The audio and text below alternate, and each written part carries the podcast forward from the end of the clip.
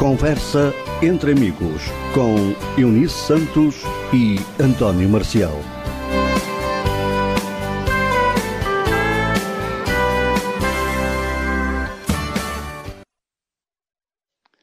Olá para todos, muito boa tarde. Sejam bem-vindos a mais uma emissão do programa Conversa entre Amigos. Emissão para este dia 9 de abril do ano 2022. Até às 19 vamos com o programa Conversa entre Amigos. E hoje comigo está a Eunice e também o nosso convidado. Nosso convidado que é Nuno Alves. Mas primeiro, antes de ir ao Nuno, vou chamar a Eunice. Oh, Eunice, boa tarde. Seja, Olá, então, boa tarde a todos. E então, Eunice, vamos começar o nosso programa de hoje, o Conversa entre amigos aqui na Onda Nacional. E, uh, Unice, uh, podes apresentar o nosso convidado então?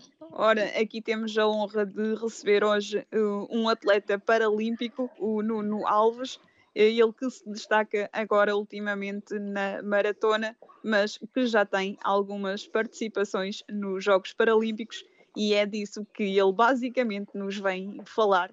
Uh, começando aqui ao Nuno, uh, normalmente costumamos pedir aos nossos convidados que façam uma apresentação. Uh, então, boa tarde a todos. sou Nuno Alves, sou um transmontano que vive na região de Lisboa há 20 e tal anos. Descobri por aqui, por baixo, o atletismo. faço competição desde 97. Uh, ah, nesta fase estou numa fase de terminar a carreira, mas uh, durante estes anos participei em 10 campeonatos da Europa, 10 campeonatos do mundo e 5 Jogos Paralímpicos. Uh, ganhei 23 medalhas internacionais, depois participei noutros uh, multis. Todo este, todo este meu Uh, percurso desportivo foi uh, a trabalhar em simultâneo, nunca fui, infelizmente, profissional.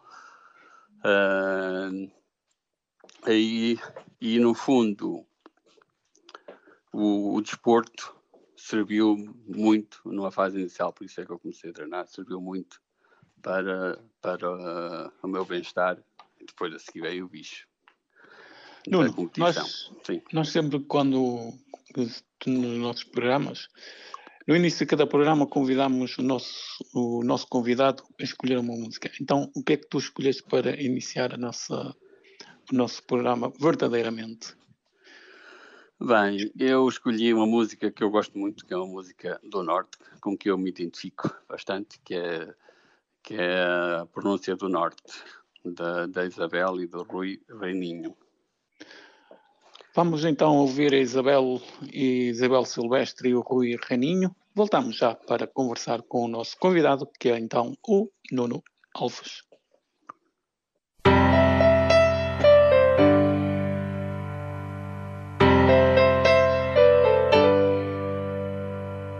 Há um prenúncio de morte lá do fundo os antigos chamam-lhe ralho, novos ricos são má sorte. É a pronúncia do norte, os tontos chamam-lhe torpe.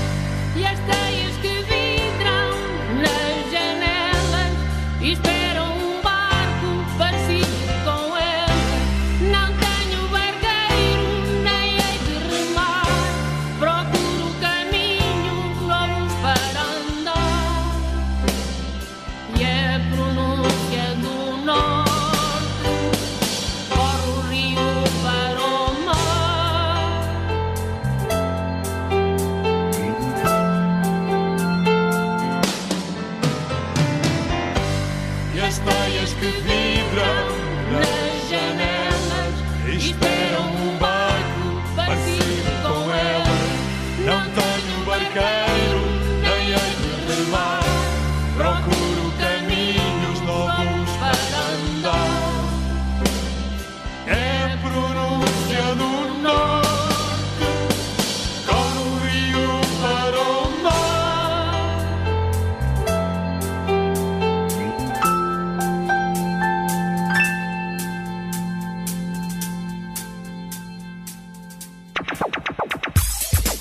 www.ondanacionalradio.blogspot.com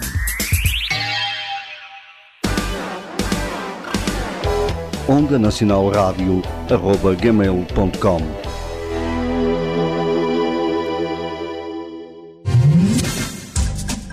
www.facebook.com barra onda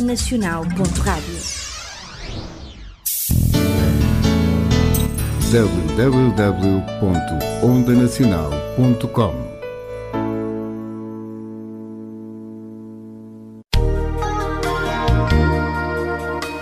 www.instagram.com barra onda underscore nacional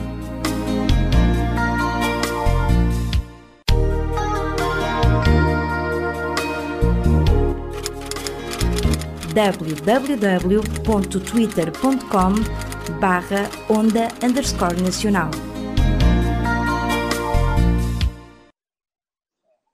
Uh, estamos aqui uh, com o nosso convidado, o Nuno Alves, no Conversa entre Amigos desta semana, e começamos por perguntar ao Nuno como é que surgiu a hipótese de praticar atletismo. Ah, pois, como eu hum, falei um pouco na, na apresentação inicial, ah, eu vim, cheguei, cheguei lá no Norte, depois vim para fazer a re- reabilitação para Lisboa. E esta, estudar e fazer a formação profissional não, não era suficiente. E eu comecei a procurar eh, uma atividade física, senão começava a bater mal, ah, porque eu venho lá do, do Jerez. Ah, e depois comecei a conhecer alguns atletas que, fazia, que praticavam atletismo já há uns anos, também seguia mais ou menos de, pré- de próximo os Jogos Paralímpicos, e na influência com o José Gameiro, o Carlos Ferreira e o, ah, o Rodolfo, que é, que é conhecido como José Alves, eu comecei a, a ir ao estado universitário. Primeiro foi um bocadinho para me sentir bem, ah, andei ali um ano ou dois, para, só ia uma ou duas vezes por semana. Ah, um dia decidi comprar uns ténis a sério e disse a partir de agora vou começar a treinar todos os dias. E isso foi a seguir aos Jogos Paralímpicos de, de Atlanta. E no, em, 90, e se- em 97, no ano seguinte, já fui ao Europeu, eh, onde consegui um, um terceiro e um quarto lugar. Digamos que o sacrifício valeu a pena. Ah, sim, apesar que nesse primeiro ano ah, tive, panei um bocado com algumas lesões, porque é de uma pessoa que não fazia quase desporto, passou a, fazer, a treinar todos os dias, ah, a fazer séries, ah, tive ali umas canelites, tive ali alguns, algumas peripécias, mas na verdade, de- desde que comecei a sentir a melhorar as minhas marcas, nunca mais pensei noutra coisa senão em, em treinar forte. E o fundo sempre foi a primeira opção ou primeiro começaste noutras disciplinas mais de velocidade? Eu, digamos que, que eu tive azar de ser resistente, eh, porque a minha estreia na pista, curiosamente, foi nos 10 mil metros, eh, porque fizeram os testes eh, e eu tinha bastante resistência e fizeram o dia que me fizeram os testes, foi o teste Cooper, que fiz mais de 3 km. A seguir fiz o teste de que já estava cansado, fiz o teste de, de velocidade e indiciou que eu era resistente, mas eu acho que aí houve um, um erro. Ah, depois eh, comecei a perceber que era mais rápido e desci para o meio fundo, 1500 e, em primeiro lugar, depois dos 5000 e andei assim durante uma série de anos eh, nessas distâncias, foi onde, onde eu tive os melhores resultados, também cheguei a fazer 800 e 10 mil, tenho uma medalha nos 10 mil no, campeonato de Vila-Stock, também estiveste lá. Uh, mas a minha aposta principal foi os 1500 e depois os 5 mil. Aliás, falando em Bialystok, eu lembro-me que vocês estavam a fazer a prova dos 10 mil metros e estava a ter um dia radioso e de repente desaba a cair água. Eu lembro-me perfeitamente dessa prova. Pois, eu por acaso não, não me lembro, não me lembro de, dessa, desse episódio. Eu lembro-me é que hum, estava lá a controlar uh, na luta com, com um, um, um, belga e por acaso não me lembro nada se, se choveu, se não choveu.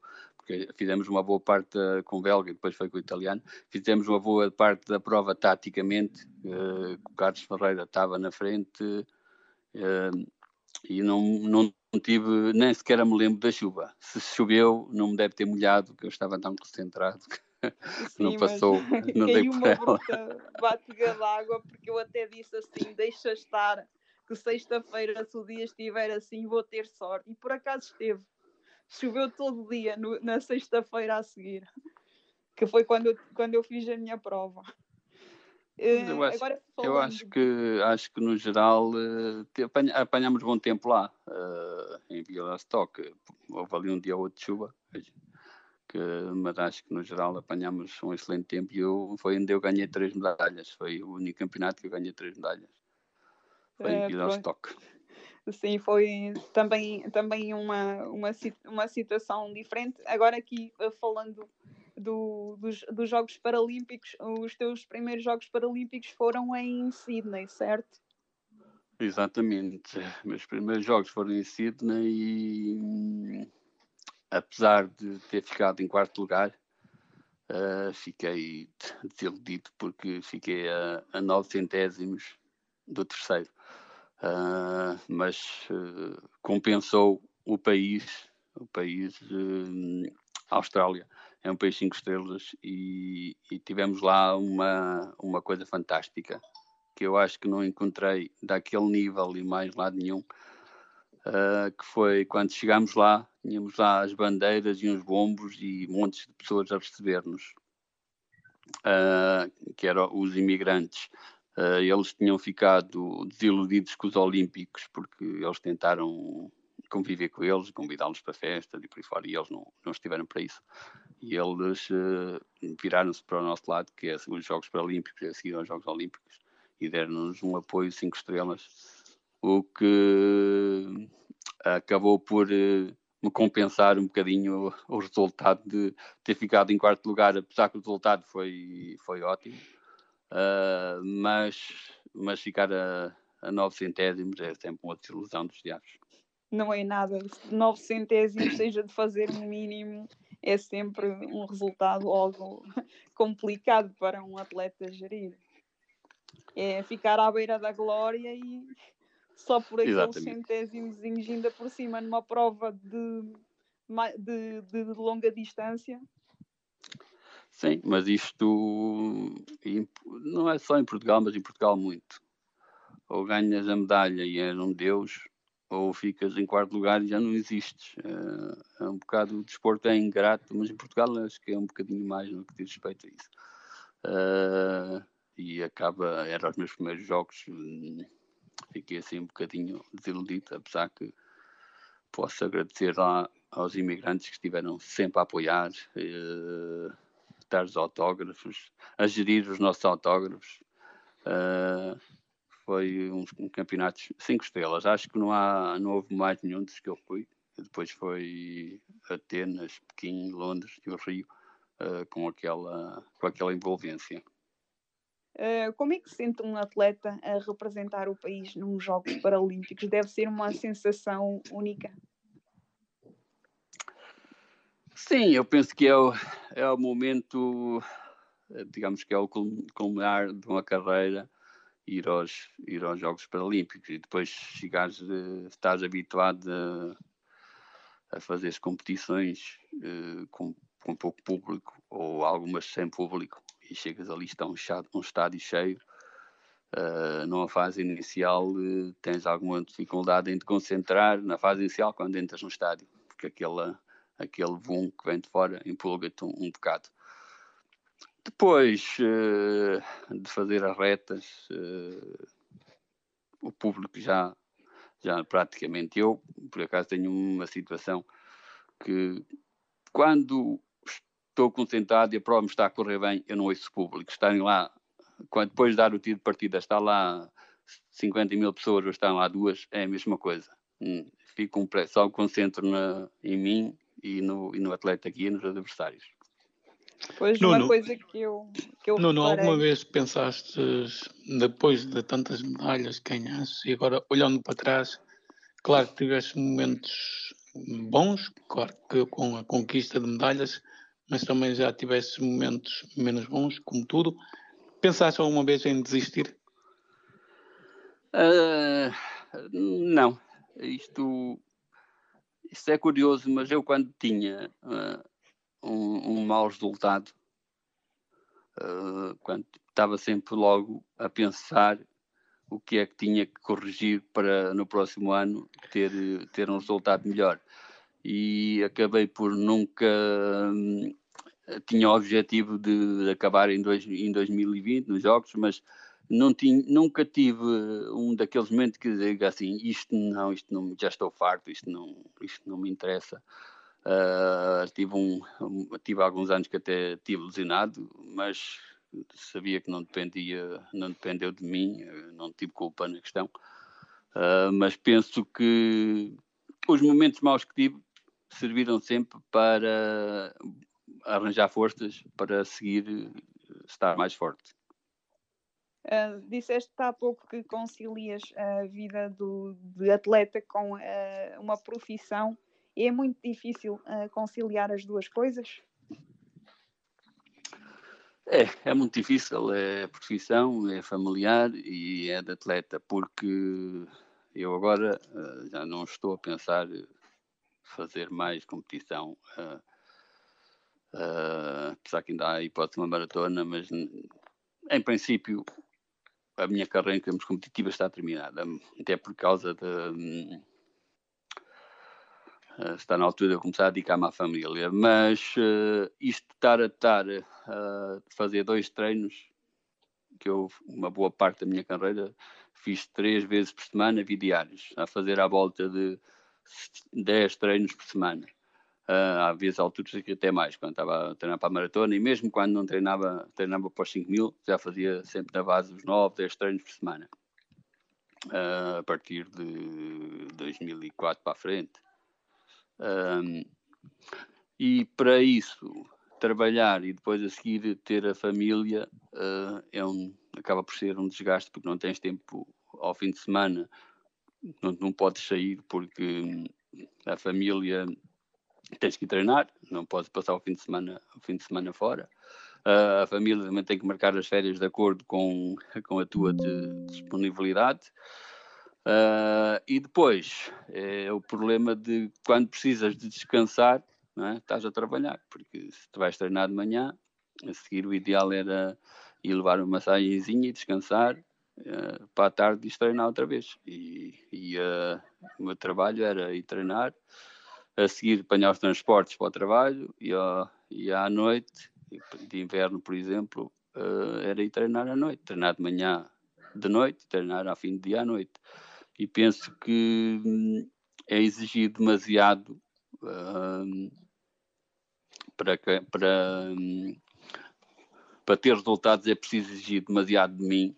Uh, foi preciso exigir muito e penso que hum, poderia os resultados até de acordo com a, a, aplicação que eu tinha, os resultados poderiam ser melhores se pudesse ser profissional, como na maioria dos países a partir de 2000 e pouco, 2002 para a frente começaram a ser profissionais, que é o normal. Havia países já eram antes, mas era por outros motivos, mas hum, mas a partir de 2004 para a frente já não, os portugueses eram os únicos atletas amadores que andavam lá. Oh Nuno, fala-se muito na situação do, dos atletas normais e dos paralímpicos. em termos de apoios. Um, como é que está neste momento essa situação? O Estado já começou a apoiar mais os atletas paralímpicos ou ainda estamos com aquela diferença entre atleta paralímpico e atleta, um atleta normal?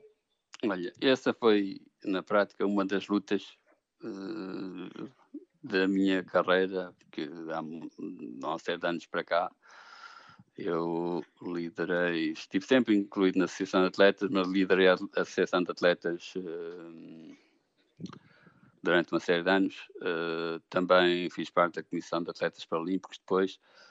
Uh, mas essa foi uma das minhas lutas, haver uma igualdade, porque não havia qualquer justificação que, que justifique haver, haver desigualdade.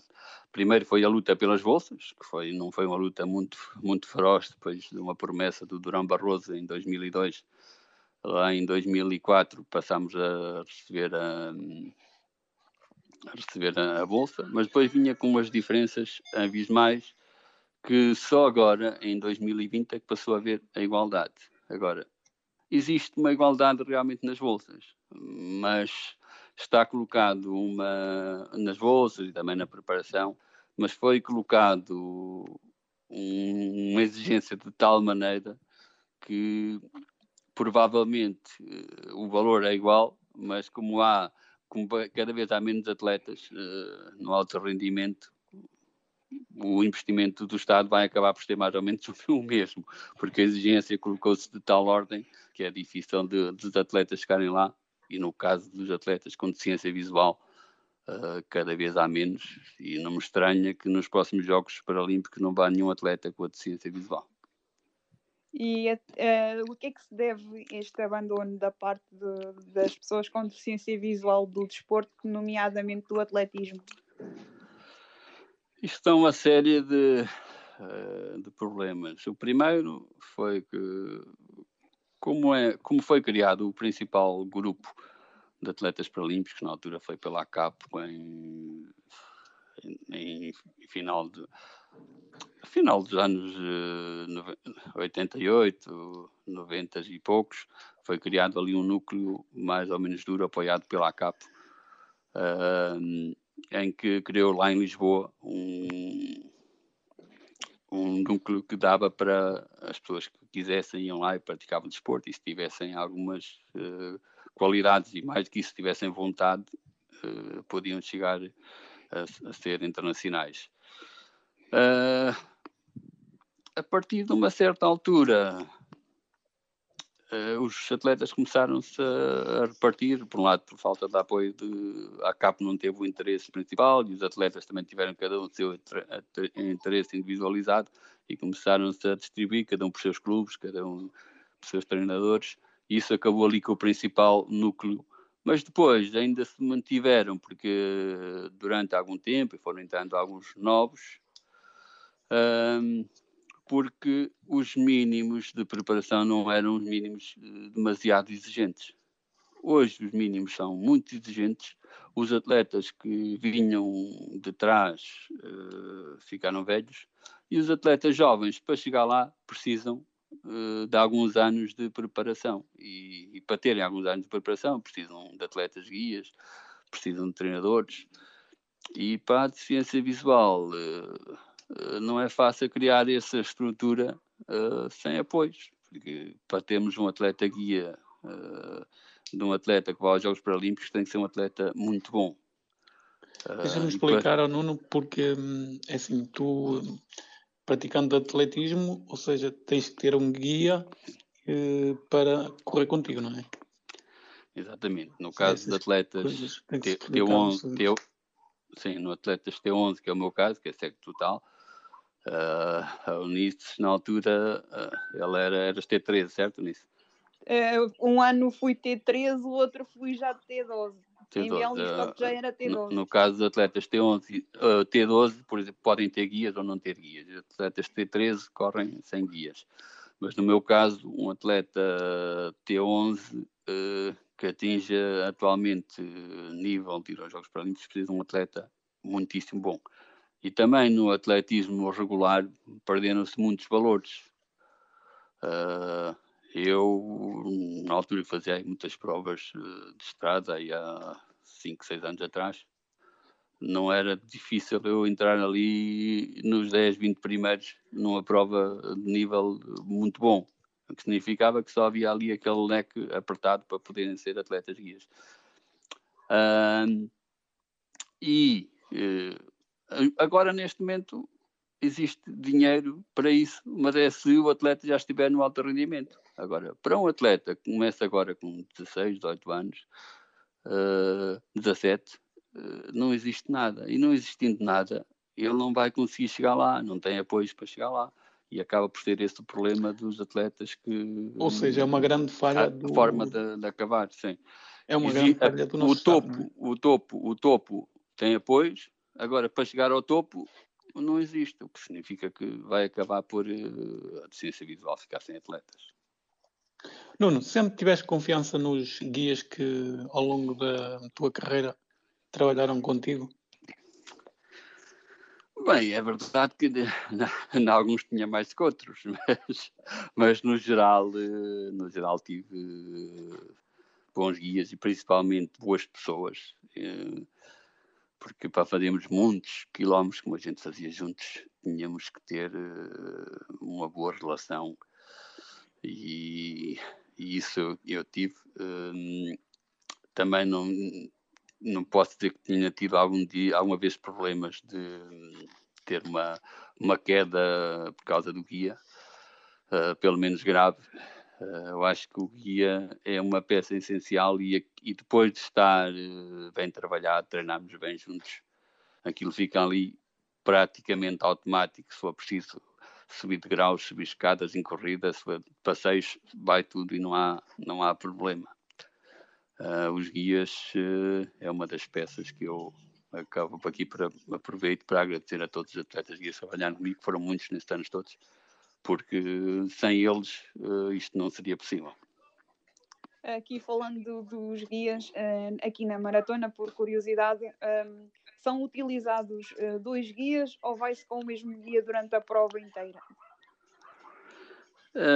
isto pode ser as duas coisas. Ehm, depende na maratona por regra é dois guias mas não é podem ser até quatro mas é dois guias também pelos constrangimentos financeiros, porque para levar um, dois guias já se paga mais um bocado nas inscrições, nas estadias. Uh, e nas provas mais curtas, por regra, é só um guia. Mas eu já cheguei a fazer tantos 1500 como os 5000 com dois guias. Uh, era um guia que eu levava e um guia de um outro atleta, e às vezes trocávamos, porque se, guia, se achávamos que o guia não está completamente à vontade. E às vezes não é só fisicamente, é também psicologicamente. Uh, o ideal é ser dois guias. Uh, a troca é feita sem se perder qualquer tempo. Que levamos em corrida, o, o, guia que está lá parado vem de trás, o guia que está ao lado sai e o outro entra. Não se perde qualquer, qualquer tempo, se aquilo tiver treinado, que isto é como tudo. Uh, não se perde qualquer tempo até cheguei a aproveitar as trocas para, para me ir embora em, alguma, em algumas provas, porque os atletas guias às vezes estão muito bem preparados, e já como acontecer isso, bem preparados fisicamente, mas psicologicamente não estarem, eu já cheguei a perder medalhas uh, por um, dia, um guia estar num, num dia mau. Também perdi um, umas quantas por eu ter uh, um, um, dia errado, mas isso já não, pode ser, não se pode fazer nada, mas na questão dos atletas guias se houver a possibilidade de, de entrar outro, perfeito. Aqui na, na maratona, como é que surgiu o impulso para a maratona? Eu sempre tive o objetivo uh, de acabar a carreira a fazer maratona. Eu, quando fui aos Jogos do, do Rio, que nesse caso foi aos 5.000, aos 1.500, eu já tinha decidido que a seguir ia me dedicar à maratona. Ou acabava a carreira ali, ou ia me dedicar à maratona. Um, e, e, assim acabou por seguir. Em 2017 estreiei-me em Sevilha uh, com um ótimo tempo, 2.41.05. Um, e no mesmo ano, em novembro, em Valência, fiz 2,39, mas já estava ligeiramente tocado. Já fiz uma parte da, da maratona, do treino para a maratona lesionado. Mas uh, o meu antes de, de me lesionar, que foi o que aconteceu nessa, nessa de Valência, eu, eu estava-me a adaptar muitíssimo bem uh, à maratona e é daquelas coisas. Eu não acho que seja mais difícil treinar para a maratona que treinar para os 1500 metros. Uh, no caso da maratona, tem que se treinar muitos quilómetros, que é aquela, aquela coisa, até 180, 190 quilómetros por semana. E para os 1500, faz se calhar a volta dos 100, mas é com outra intensidade, séries mais duras.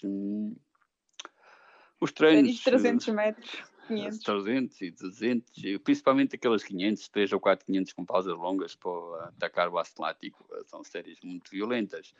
Fazer eh, para a maratona, por exemplo, 25 vezes 400, uh, eh, é um treino duro, mas é um treino sempre no mesmo linear, que é, acaba por ser mais uh, difícil psicologicamente, porque chegas às 5 e ainda tenho 20, do que propriamente um desgaste físico.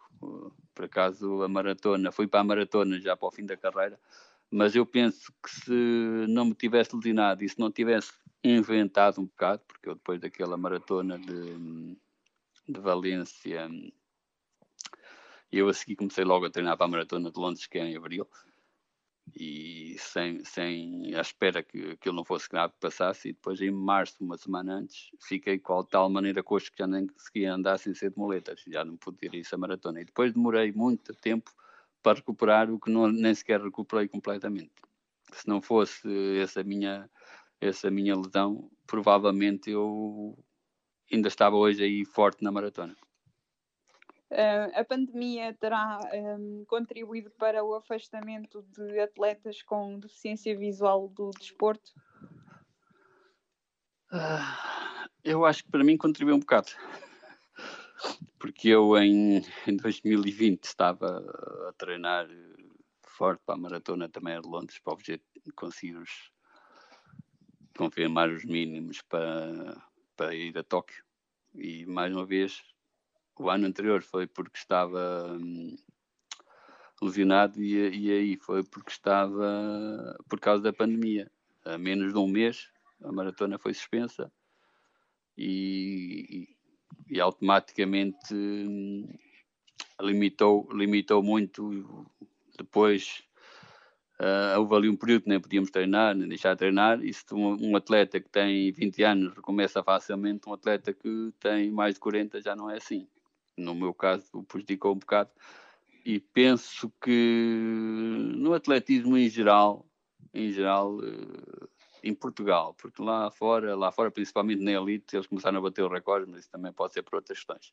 Mas em Portugal eu acho que prejudicou bastante a pandemia ao desporto.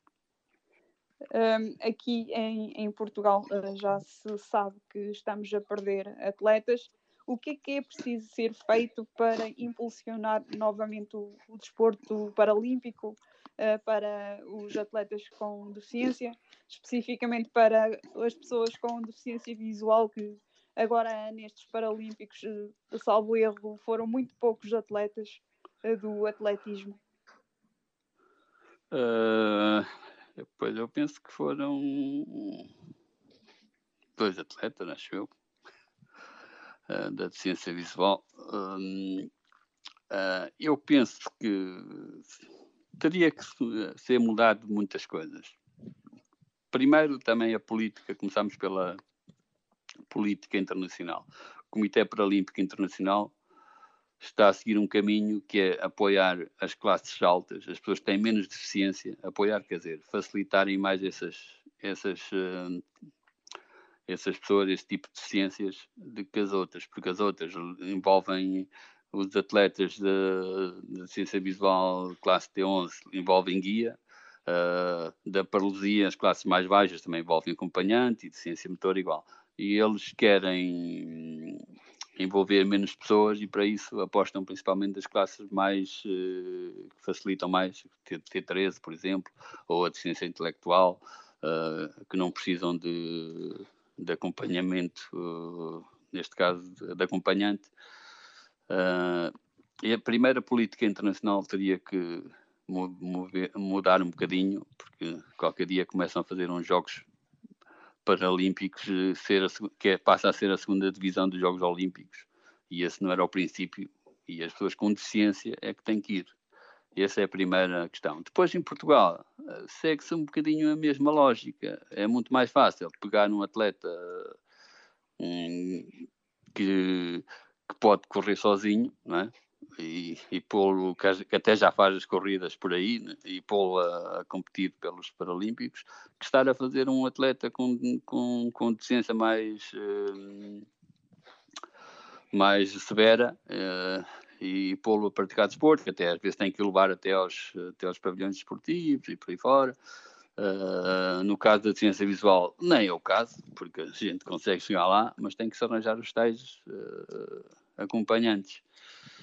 E para isso, aqui também terá que o Comitê Olímpico Português uh, começar a ver a coisa de forma diferente. Depois, a parte que nós podemos fazer é as associações uh, viradas para a ciência uh, fazerem protocolos com clubes e estimulá-los a que eles uh, ponham as pessoas com deficiência, nem que seja só fazer desporto para sentir bem. Depois daí poderão, poderão surgir pessoas com mais capacidade ou menos capacidade.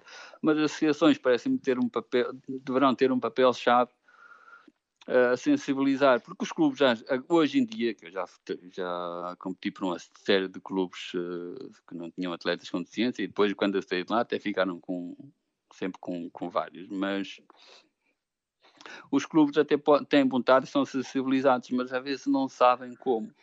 E se tiverem alguém que lhe, que lhe ensine o caminho, que lhe explique como é que as coisas funcionam, funcionam uh, penso que poderá, e até pelo principalmente pelo bem-estar físico das pessoas com deficiência, que precisam mais do que ninguém atividade física, porque não têm a mobilidade que têm os outros. Uh, no nosso caso, que estamos a falar de ciência visual, a gente move-se com a, com a vingala.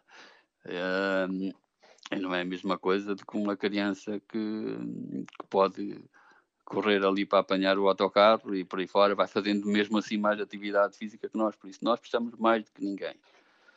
Uh, e por isso é por aí que tem que se começar. É as associações sensibilizarem os clubes e os clubes começarem a, a, a pôr os atletas, a, os atletas, não as pessoas a praticar desporto e depois o alto rendimento virá depois de acordo com a capacidade e com a vontade de cada pessoa.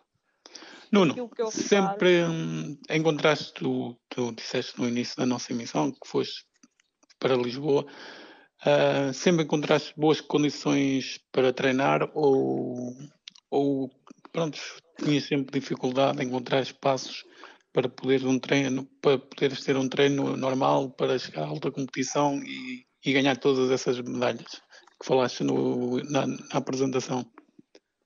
Eu penso que em espaço físico tivemos umas boas condições e também por isso foi os resultados. O Estado Universitário tinha ótimas condições uh, uh, de treino.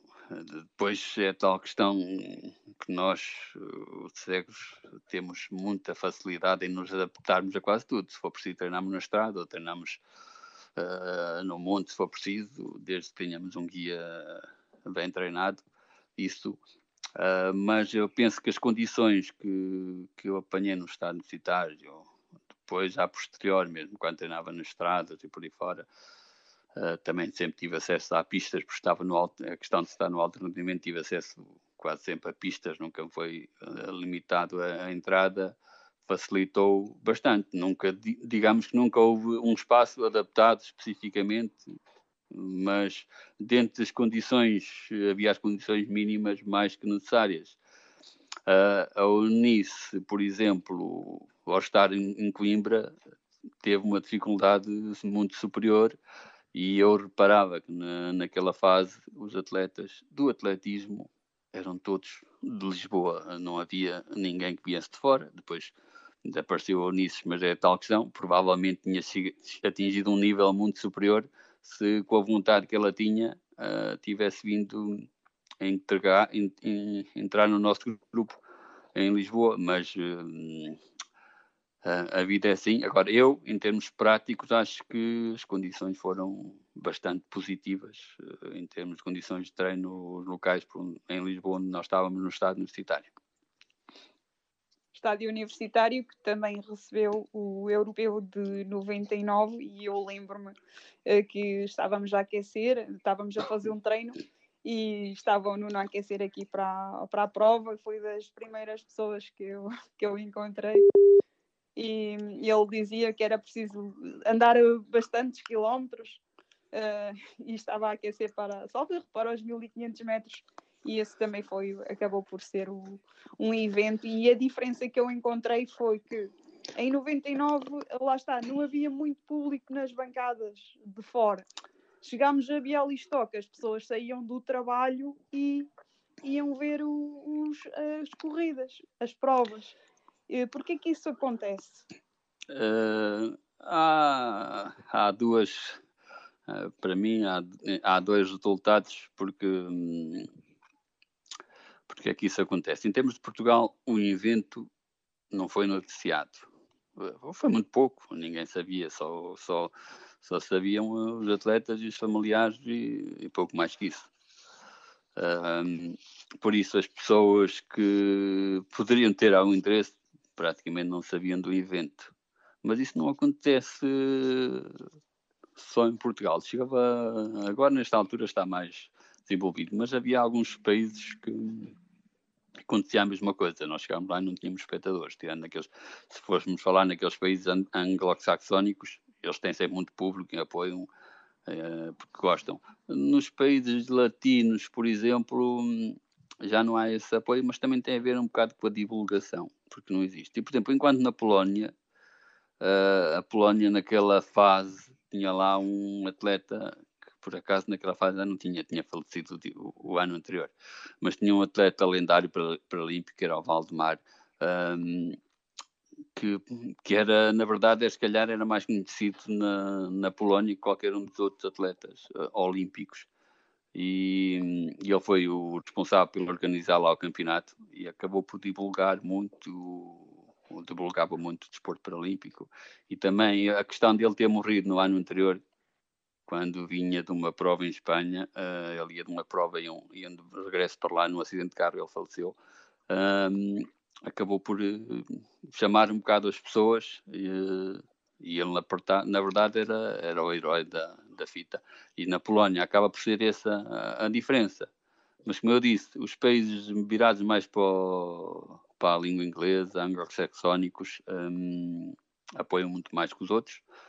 Agora, se não for divulgado, acontece igual em todo lado. Não há, não há espectadores. Uma das coisas que eu me lembro de, desse campeonato na Polónia é que havia a possibilidade de eles vencerem uma, uma medalha nas estafetas. E lembro-me de estarem as câmaras todas, das televisões todas, apontadas para a pista e estiveram a fazer a cobertura. A certa altura invadiram mesmo a pista, os adeptos, foi, foi o delírio. Se calhar aqui em Portugal ganhámos N medalhas nesse europeu de 99 e eu não vi isso. Sim, eh, em Portugal eh, o, eram os voluntários, os familiares dos atletas e os atletas, na prática. Na prática era isso, mas foi pelo que eu disse antes. Acho que hum, Portugal eh, concentra-se muito as notícias em determinados desportos e os outros ficam um bocadinho encostados. Nuno, achas que a comunicação social portuguesa não apoia o, o desporto paralímpico? A comunicação social portuguesa hum, apoia um bocadinho o que os patrocinadores lhe, lhe pagam e a televisão pública devia fazer a diferença e não tem feito. Não tem feito. Houve alguns anos que o desporto paralímpico até foi mais, eh, mais seguido eu lembro de 2004, por exemplo, 2005, houve ali um período que uh, a, a, Federação, na altura de Desporto para Deficientes, tinha uns patrocinadores, que era a Galp, uh, e pagavam aos jornalistas para ir aos, aos eventos. Uh, e havia uma cultura diferente. Chegou a haver provas em direto, o, canal aberto. Um, depois, quando esse projeto se, se afundou, voltou outra vez a ir um bocado por, pela água abaixo essa, essa, esta amostra que tinha de, de vir a promover o desporto, o desporto paralímpico. Uh, por isso, a comunicação social, uh, na verdade, não é só com o desporto paralímpico, na verdade, é com a maioria dos desportos. A comunicação social não pega, só pega principalmente, como todos sabemos, no futebol, porque é aí que estão os principais patrocinadores uh, e é por aí que eles, que eles vão. Aqui estamos quase apertados com o tempo. Por último, aqui uma história engraçada nas maratonas, deve haver muitas. Uh, histórias engraçadas. eu, na verdade, vou dizer que eu, uh, uh, principalmente depois, depois eu, havia assim histórias, engraçadas, histórias engraçadas. Do, até acabar as competições, eu não era daquelas pessoas que eu era muito concentrado, não deixava, não deixava, por exemplo, entrar em, em histórias, em histórias paralelas. Por exemplo, eu lembro-me em 2005 num, num campeonato da Europa na Finlândia, que depois das provas fomos às 5 da manhã, por exemplo, todos correr lá para o meio do mato nus. Uh, também já depois de um, estávamos um bocadinho animados, porque depois das provas, a gente para descomprimir, descomprimir temos que. Hum, há sempre motivos. Depois das provas a gente descomprime, bebe ali uns copos, que é ou para festejar ou para esquecer. Uh, há, sempre, há sempre ali um motivo para, para, para vermos qualquer coisa. E depois disso foi um momento ali, um estímulo. Houve alguns que não tiveram coragem, mas ok. Mas no geral foi uma, um momento, por exemplo, que, mas que faz sentido, porque quem está o ano todo concentrado, certinho, depois faz, faz sentido fazer ali uma, uma, uma partida da rebeldia. Uh, por último, não sei quanto tempo temos, uh, projetos para o futuro.